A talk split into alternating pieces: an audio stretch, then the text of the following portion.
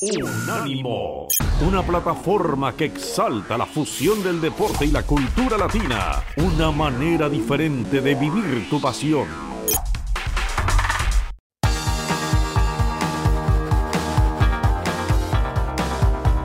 Universo Premier, tu podcast de la Premier League. Hola, ¿qué tal? Bienvenidos a Universo Premier. Yo soy Álvaro Romeo y a mi lado tengo a Manuel Sánchez. Hoy vamos a analizar lo que ha pasado este fin de semana, el 14 eh, de mayo y el 15 de mayo. El 14 en Wembley, el Liverpool se coronaba campeón de la FA Cup, le ganó al Chelsea en los penaltis en un partido que terminó con resultado de 0-0.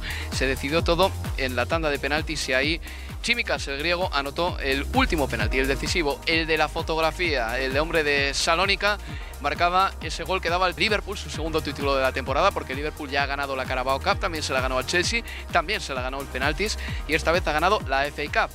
Por delante tiene dos retos muy bonitos el equipo de Jürgen Klopp. Uno, ganar la Premier League, no va a ser fácil, ¿eh? luego les explicamos por qué. Y otro, ganar la Liga de Campeones en la que se enfrenta el Real Madrid el próximo 28 de mayo, una final de la Champions en la que esperemos que esté Mohamed Salah, que salió lesionado en el partido de la final de la FA Cup en la primera parte, y en la que esperemos que esté también Virgil van Dijk, que parece que va a estar bien.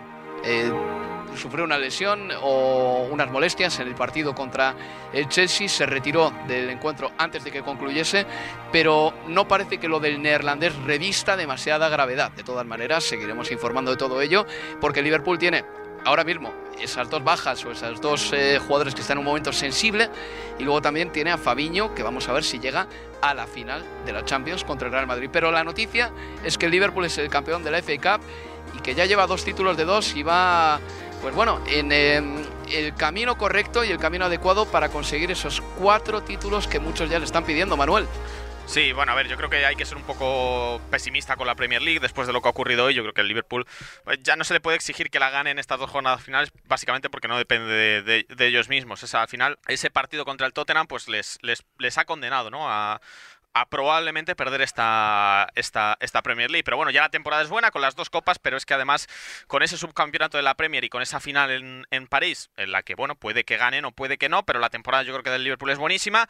Eh, pedirle los cuatro títulos, pues va a ser prácticamente imposible, pero lo pueden cerrar con un triplete que sería, bueno, histórico para ellos. Han recuperado esa Copa de la Liga. Yo creo que han cumplido algo que se le pedía a Klopp desde que llegó, que es que ganara, la, las copas o se tomaran más en serio las copas, porque hemos visto muchas temporadas de Liverpool en las que las tiraban muy pronto, sacando equipos muy suplentes en determinados momentos de la, de la temporada por diferentes circunstancias. Recuerdo una eliminatoria de Copa de la Liga en la que tuvieron que salir prácticamente con juveniles porque se tenían que ir al Mundial de Clubes y porque no había modo de, tener a los equipos, eh, a los jugadores disponibles.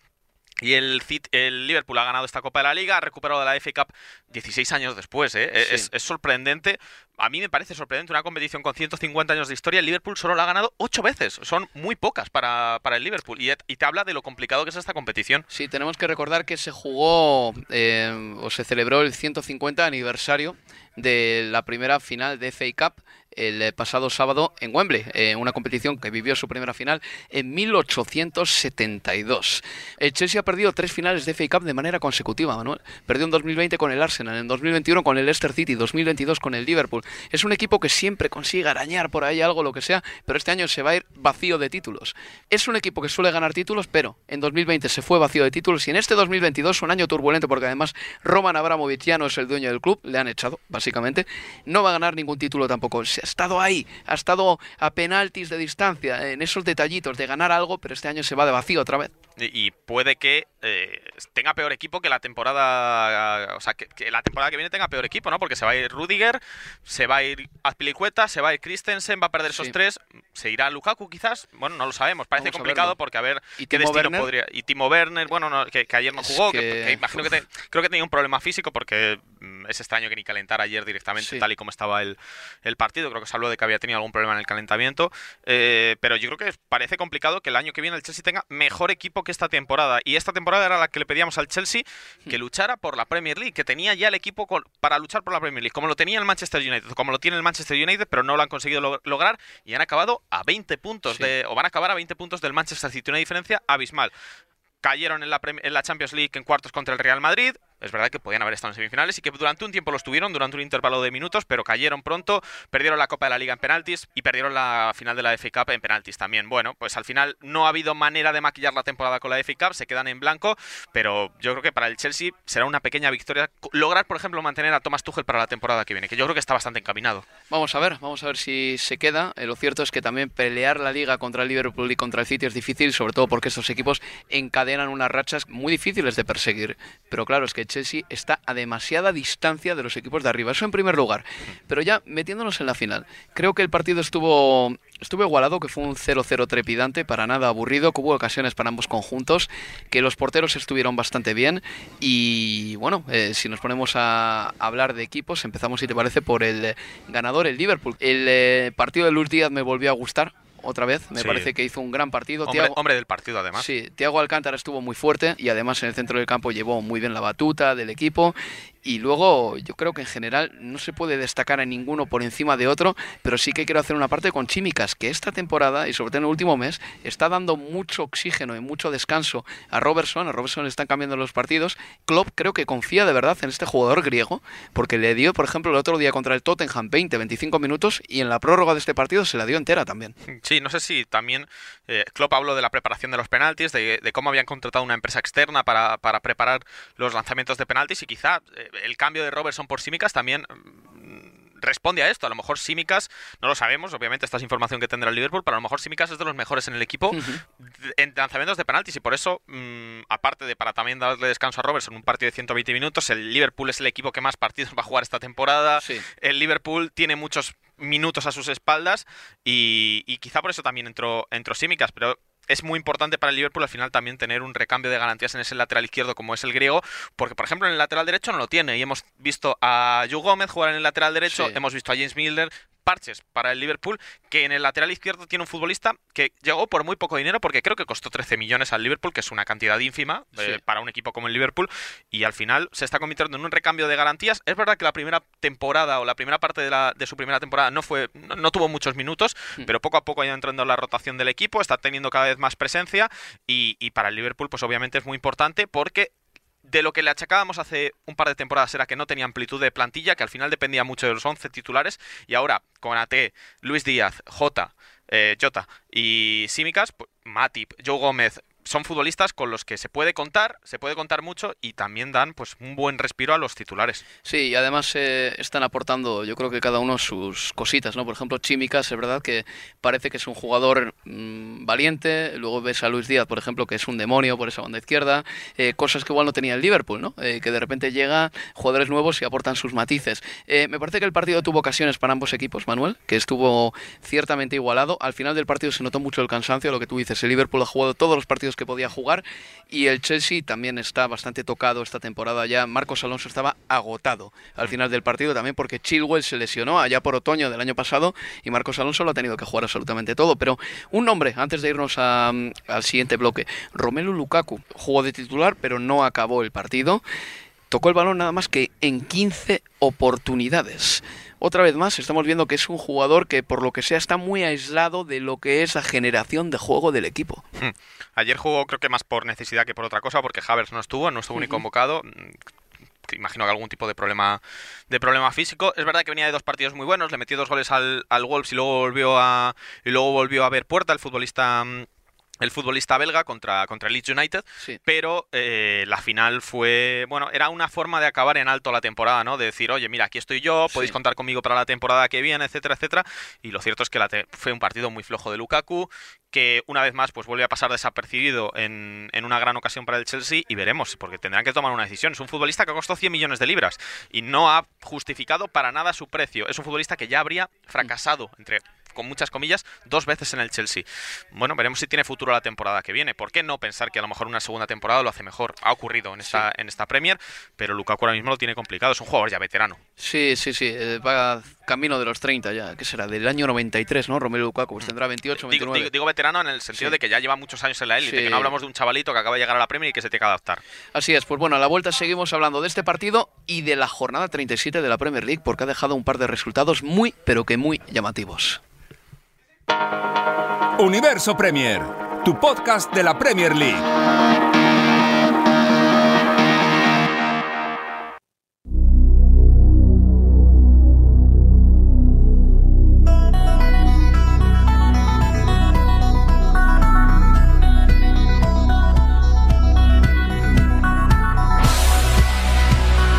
Seguimos en Universo Premier.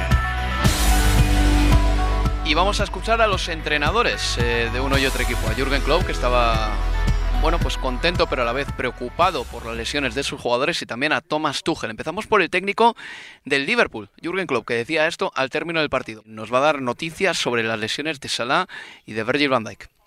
The football game is not the best treatment, actually. It, get, it usually doesn't get better during a game. Let me say it like this. So I said, okay, no, then we have to change. It, with Birch, we had to figure out in half time what is it, what is it. We don't know if it was a knock or not.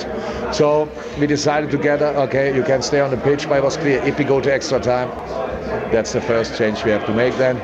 Um, yeah, I hope we came through. Robo had cramps. That's normal after a game like this. I think we came through. So now we have, or we do already, that's it then. And then we start preparation for Southampton. I cannot believe that I have to Sí, bueno, básicamente Jürgen Klopp está diciendo que sacaron el partido adelante, que sobrevivieron. En primer lugar, lo de Mohamed Salah, que tenía algún tipo de problema físico en la primera parte, y dice Jürgen Klopp, como esto no mejora a medida que avanza el partido, pues le saque del campo. Le sacó en la primera parte. De Virgil van Dijk, que era un golpe que lo vieron ya en el descanso y que Klopp le dijo a van Dijk, bueno, si es un golpe, juega un poco la segunda parte, pero si el partido se va a la prórroga, te quito. Y con lo que le pasa a Robertson es que tenía calambres. O sea, esas son las últimas noticias de los jugadores del Liverpool. Recordamos, ¿eh? el 28 de mayo tienen que jugar la final de la Liga de Campeones y ahora mismo no parece que peligre ninguno de estos tres. Lo de Famiño vamos a ir viendo, ¿eh? vamos a ir siguiéndolo poquito a poco porque sería una baja muy sensible para el Liverpool. Escuchamos también ahora a Thomas Tuchel, el técnico del Chelsea. To lose in general is, is not nice. We hate to lose, but it's another one in, uh, in a similar way. We, we play now 240 minutes uh, of, of football with Liverpool, and it's 0 uh, 0. So we need to find a decision with penalties again, and uh, again we're second best. It hurts a lot, and uh, yeah, there's nothing more to say at the moment. Un poco dolido, Thomas Tuchel decía que odian perder y que han jugado 240 minutos de fútbol contra el Liverpool y que no se ha marcado ni un solo gol. Recordamos, la final de la Carabao Cup 0-0, la final de la FA Cup 0-0 también. Pero partidazos, ¿eh? no, no, desde luego, 0-0 es precioso. O sea, algunos son un, eh, un, aburrimiento absoluto y otros son buenos partidos. Bueno, pues esta final de FA Cup estuvo muy bien y creo que casi todos los jugadores en general mostraron un buen nivel. Eso sí, ya cansancio porque se nota que es mayo y que las fuerzas están bastante justas y muy menguantes. Pasamos ya a la Premier League, a menos que tengas algo más que decir de las finales del FK, Manuel. No, no, la verdad es que fue un buen partidazo. Es verdad que la prórroga llegaron los futbolistas muy, muy cansados, pero fue un muy buen 0-0.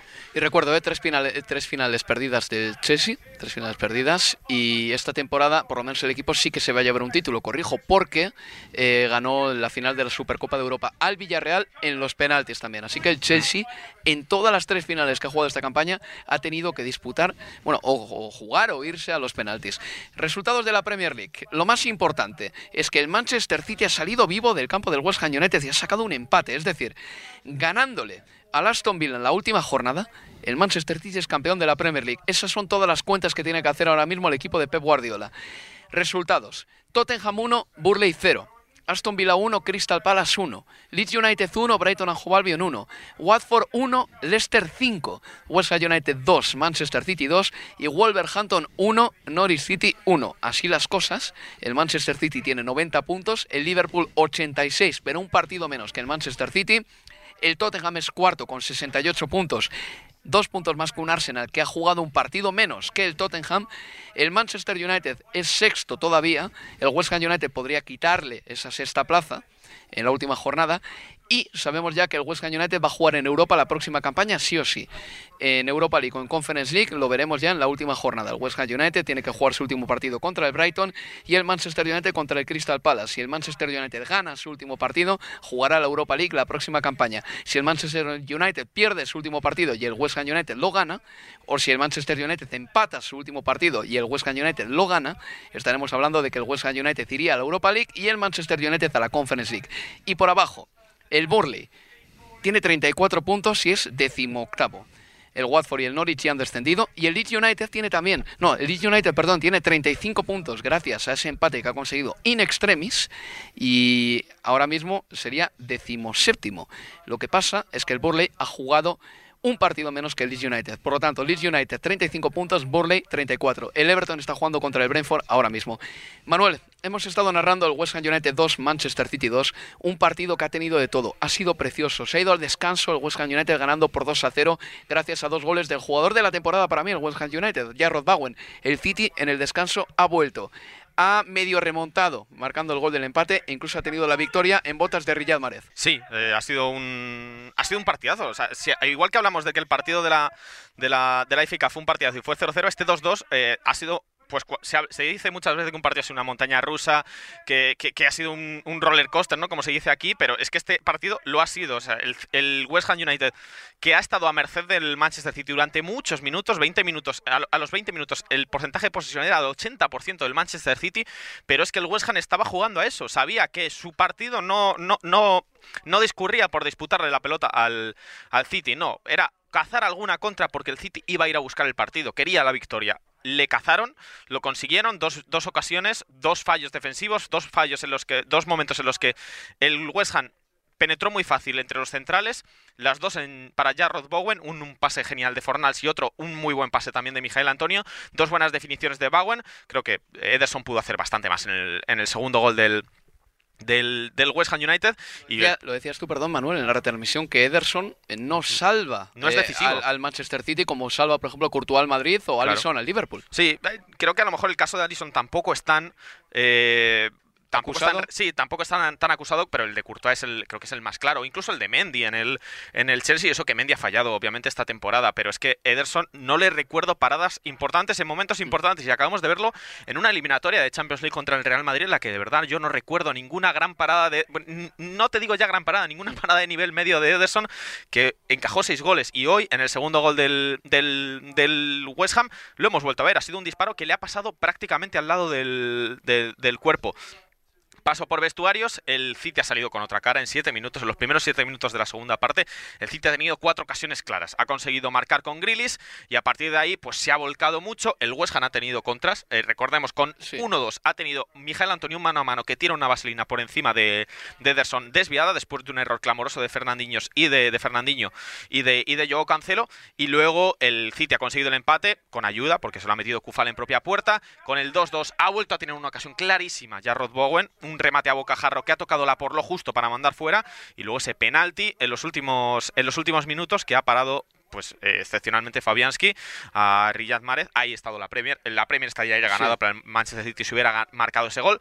Pero bueno, tenemos un poquito más de emoción, no tanta como si hubiera ganado el West Ham, pero un poquito más de emoción. Yo creo que Guardiola igual se da con un eh, canto en los dientes mm. porque se ha visto en ese partido perdedor y de repente ha conseguido sacar un empate. Pero es, buen resultado. sí, el resultado es bueno, pero tiene que ganar el último partido si es que el Liverpool gana lo suyo. Mm. Ahora bien, te voy a decir una cosa. En el partido de hoy se ha visto claramente, por cierto, han sido baja, han causado baja Walker, Díaz y Stones. Quiere decir que Guardiola ha hecho una defensa de aquella manera, con Fernandinho de central, pero se ha visto porque el City no ha ganado la Champions en los últimos años, porque es que en momentos muy puntuales no tiene centrales súper fiables y luego arriba, ¿cuántas veces hemos visto al City fallar penaltis decisivos en las últimas temporadas? Porque no tienen un tirador, es que no tienen, es que en el, en el Madrid pues sabes ahora que los tira Benzema, antes sabías que los tiraba Cristiano. En el Liverpool, bueno, más o menos los tira Salah, sí, pero a eso y en el Tottenham Kane, pero a lo que iba es que para eso viene Haaland, Manuel. Sí. ¿no? O sea, quiero decir, para convertirse en ese jugador, no, que no haya dudas de decir quién va a tirar este penalti, que lo vaya a tirar un tío que sea resolutivo. Sí, a lo mejor no es un especialista, Haaland, pero por lo menos un tío que va a llegar y va a decir, los tiro yo. Sí, y por lo menos que haya una figura en el Manchester City de decir un tío, oye, pues los, los va a tirar siempre Haaland, fallará, porque se fallan penaltis, todo el mundo falla penaltis. Pero por lo menos que cuando haya un penalti, que no nos pase como ha pasado hoy, que ha pitado penalti a favor del City y no sabíamos quién lo iba a tirar. Y luego los de errores en defensa, ya terminamos que tenemos 30 segundos, de Fernandinho y de Laporte y de Zinchenko han sido horrorosos en este partido. Tú hacías alusión al de Fernandinho antes, pero ¿qué me dices de esa jugada en la que Laporte veía cómo se le adelantaba a Ederson, ha despejado mal, suave, a un lateral, Zinchenko luego ha despejado a la frontal del área rasito, horrible. Sí, Fernandinho puede tener, bueno, excusa porque al final estaba jugando fuera de posición, porque jugaba contra uno de los futbolistas más corpulentos de la Premier, pero Laporte no puede tener excusa y Zinchenko tampoco. Pues así es, Manuel, no tenemos tiempo para más, ¿eh? Muchas gracias. Un abrazo, Álvaro. Y nada, les emplazo a todos ustedes a que el jueves que viene nos escuchen en el siguiente Universo Premier porque ya es el anteúltimo de la temporada. Eh, recuerden, ¿eh? Que el domingo que viene se disputa la jornada 38 Todavía no sabemos quién es el campeón de la Premier League y todavía no sabemos eh, quién va a ser el que acompañe al Watford y al Norwich City en ese camino con el montacargas a la segunda división. ¿Será el Burley? ¿Será el Leeds United? ¿Será el Everton? Bueno, pues lo descubriremos en próximos días. Cuídense, amigos, y sean muy felices. Adiós, adiós, adiós. Universo Premier, tu podcast de la Premier League.